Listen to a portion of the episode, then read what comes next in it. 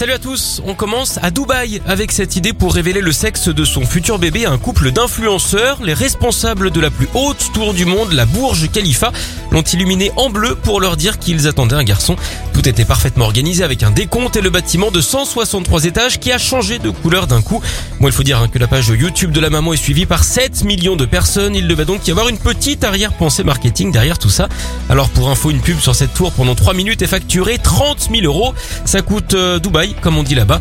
D'ailleurs, savez-vous ce qu'il peut arriver de pire aux enfants de ce pays? Être privés de désert.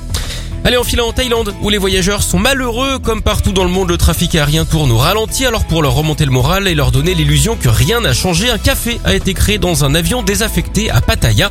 Tout y est, les d'embarquement, les sièges en première classe et même une visite du cockpit. À Bangkok, dans un autre café du même genre, on a carrément droit au repas proposé d'habitude en vol, spaghetti carbo et du bœuf. Pour le symbole, ils auraient pu faire un effort hein, et apporter des vols au vent, des ailes de poulet ou même un aéroport au caramel.